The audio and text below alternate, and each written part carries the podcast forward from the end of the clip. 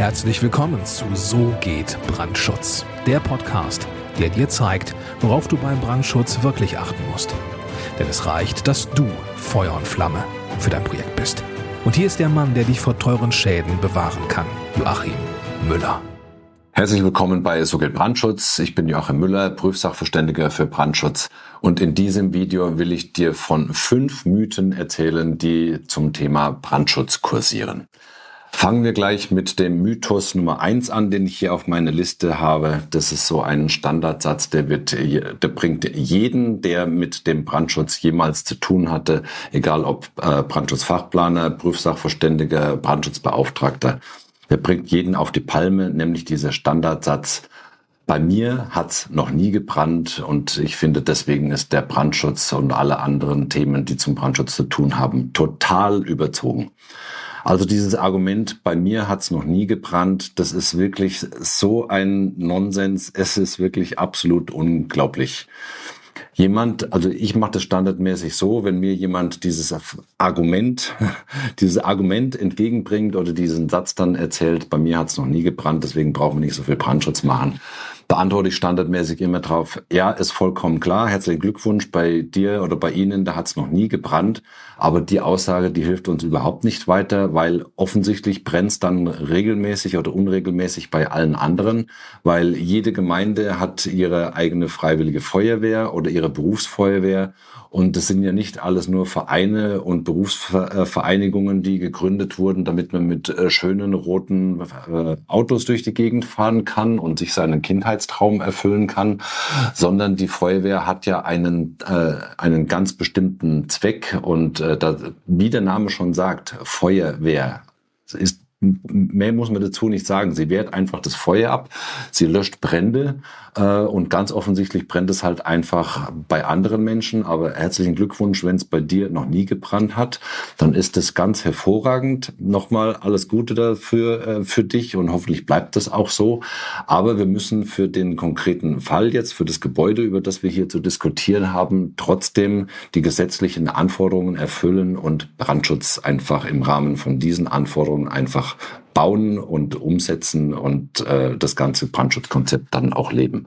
Also dieser Mythos, bei mir hat es noch nie gebrannt, deswegen muss ich keinen Brandschutz machen.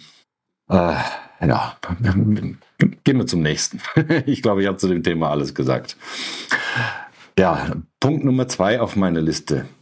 Brandschutztüren müssen immer eine, Feuer, müssen eine Feuerwiderstandsdauer haben, die eine Stufe niedriger ist als die Tür, in die sie eingebaut sind. Beziehungsweise sie müssen das nicht haben, sie dürfen es haben. Diese Aussage ist absolut falsch. Es gibt dieses, es, es gibt diese Konstellationen, wo man zum Beispiel in eine feuerbeständige Trennwand nur eine feuerhemmende äh, Tür einbauen muss. Das ist im Baurecht so vorgesehen. Aber wie gesagt, es ist im Baurecht so vorgesehen. Und es gibt genug andere Stellen im Baurecht, wo äh, eindeutig eine Aussage darüber getroffen ist, diesen Mythos hier zu widerlegen, dass die Türen immer eine Stufe niedriger sein dürfen als die, äh, als die Wand, in die sie eingebaut sind. Klassisches Beispiel dafür ist einfach die innere Brandwand bei sehr ausgedehnten Gebäuden. Da hast du die, die innere Brandwand und die innere Brandwand bekommt eine vollbeständige, dicht und selbstschließende Tür. Und äh, das ist quasi schon der, der Gegenbeweis, und ein Gegenbeweis reicht, reicht ja schon, um zu widerlegen, dass dieser Satz Brandschutz immer, Brandschutztüren äh, dürfen immer eine Stufe niedriger sein als die Wände, in die sie eingebaut sind. Das äh, belegt quasi, äh, dass dieser Mythos einfach nicht richtig ist. Was ich auch schon gehört habe, Punkt Nummer drei auf meiner Liste, äh, da ging es um, um das Thema ähm, Rettungswegführung und dass man äh, nur um vielleicht sich äh, einen richtigen baulichen Rettungsweg zu sparen, weil gleichzeitig auch die Randbedingungen für eine äh, Leiterrettung über die Rettungsgeräte der Feuerwehr nicht möglich ist, da kam dann tatsächlich schon mal das Argument, zur Not springe ich halt auch aus dem ersten Stock.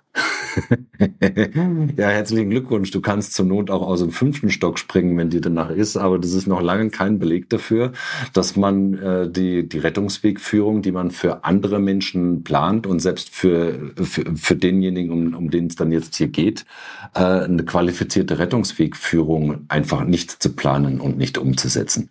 Also das Argument, zur Not springe ich dann aus dem ersten Stock oder aus dem zweiten Stock, äh, dann breche ich mir vielleicht ein Bein, aber ich bin ja deswegen trotzdem nicht verbrannt. Das ist einfach völliger Nonsens. Also Flucht- und Rettungswege bedeutet, dass das, dass man auf gesichte, gesichertem Wege im Brandfall aus dem Gebäude herauskommt. Und äh, Flucht heißt jetzt nicht, oder sich in Rettung oder sich zu retten und in Sicherheit zu bringen, heißt nicht, dass man sich hier aus dem Fenster stürzt oder vom Balkon irgendwie versucht abzuseilen, äh, wie irgendjemand, der im, im Knast sitzt und sich das Bettlaken an die äh, an die Stange dran bindet und versucht sich da abzuseilen. Also das hat mit einer qualifizierten Rettungswegführung hat das nichts zu tun. Punkt Nummer vier, also der, der, der vierte Mythos auf der Liste. Ich habe Bestandsschutz, weil das, was du jetzt, lieber Planer, hier bei mir im Gebäude siehst, das ist jetzt schon seit 20 Jahren so und deswegen habe ich Bestandsschutz. Diese Diskussion um Bestandsschutz Boah, da, da, da beschäftigen sich wirklich äh, Juristen damit, äh, da beschäftigen sich Behörden damit. Da gibt's auch ganz bestimmte äh, Kriterien über Mitteilungen von, äh, vom Bauministerium schon, was jetzt mal per se mit äh, unter Bestandsschutz zu verstehen ist.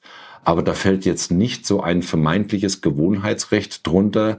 Äh, das, was so, wie ich jetzt hier schon gesagt habe, äh, das, was man jetzt hier in dem Gebäude schon seit 20 Jahren so gemacht hat, dass man nur, weil man das die ganze Zeit so hatte, dass da aus Gewohnheitsrecht quasi Bestandsschutz draus wird.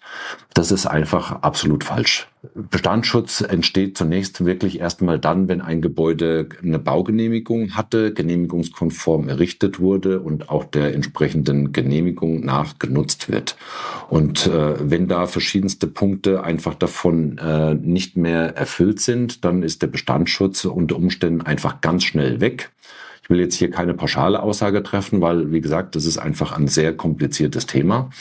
Aber klar ist auf jeden Fall, nur weil man jetzt äh, zum Beispiel auch als Käufer von einem Gebäude oder als Nachmieter, äh, wenn man in ein Gebäude mit, mit reingeht. Nur weil man das Ganze jetzt so vorfindet, wie es jetzt hier ist, heißt es noch lange nicht, dass das Gebäude tatsächlich Bestandsschutz genießt oder diese, diese Mieteinheit.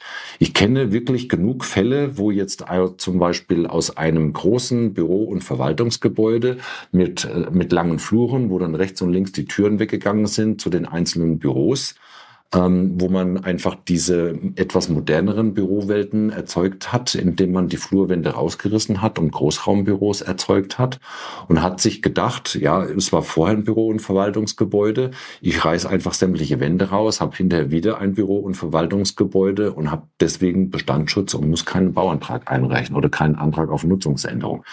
Das ist einfach falsch. Also man muss mit dem Thema Bestandsschutz extrem vorsichtig umgehen und, um es nochmal auf den Punkt zu bringen, gewohnheitsmäßige Nutzung seit 20 Jahren, nur weil man irgendwas mal so vorgefunden hat, heißt noch lange nicht, dass das schon seit 20 Jahren so genehmigt war.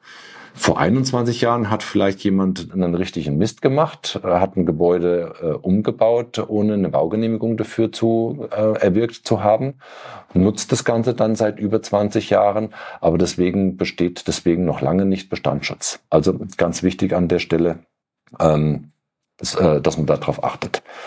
Ähm, der letzte Mythos, den ich jetzt hier auf der Liste habe, das ist auch eines meiner Lieblingsargumente in Anführungszeichen. Ähm, und zwar ist es immer dann, wenn Brandschutztüren durch Feuerlöscher aufgestellt werden. Ich hatte ja schon mehrere Videos hier auf dem Kanal gemacht und es gibt auch schon Podcast-Folgen dazu. Brandschutztüren sind standardmäßig selbstschließend. Äh, es sei denn, sie haben planmäßig eine richtige Feststellanlage und äh, werden dann planmäßig offen gehalten. Aber normalerweise heißt es bei einer Brandschutztür Tür auf, durchgehen, Brandschutztür geht wieder zu. Stell dir vor, du hast einen langen Hotelflur und äh, musst dann einfach als als äh, als als Hotelgast mit kommst du mit deinen Koffern an und willst dann äh, bei dem Hotel einfach in dein Zimmer und findest einfach bei dem großen Hotel alle 30 Meter eine Rauchschutztüre und musst dann hier wieder anfangen mit den Koffern und Tür auf und dann da irgendwie versuchen, dich durchzuquetschen, weil die Tür, die will ja unbedingt wieder zu und so weiter. Das nervt ganz fürchterlich, ist vollkommen klar. Und wenn jetzt der Hotelbetreiber das Geld nicht ausgibt für eine Feststellanlage, dann werden da häufig einfach die Feuerlöscher genommen, die ja dann auch standardmäßig in, äh, in unmittelbarer Nähe irgendwo aufgehängt sind. Dann werden die Feuerlöscher genommen und dann wird mit diesen Feuerlöschern die Tür aufgestellt. Und dann kommt das Lieblingsargument, wenn man die Leute darauf aufmerksam macht, dass das so nicht geht ja, wenn es dann brennt, dann habe ich den Feuerlöscher ja doch direkt in greifbarer Nähe und kann mich dann direkt drum kümmern, das Feuer zu löschen. Da sitzt du, da, da, da stehst du daneben, du, du weißt nicht, ob du weinen sollst, ob du dir die Taschentücher holen sollst äh, oder ob du lachen sollst. Äh, ich bin in der, Zwischenzeit bei solchen Argumenten schon fast vollständig abgestumpft, äh, je nach Tageslaune und je nachdem, ob ich gut gefrühstückt habe oder nicht, reagiere ich dann entweder genervt oder humorvoll.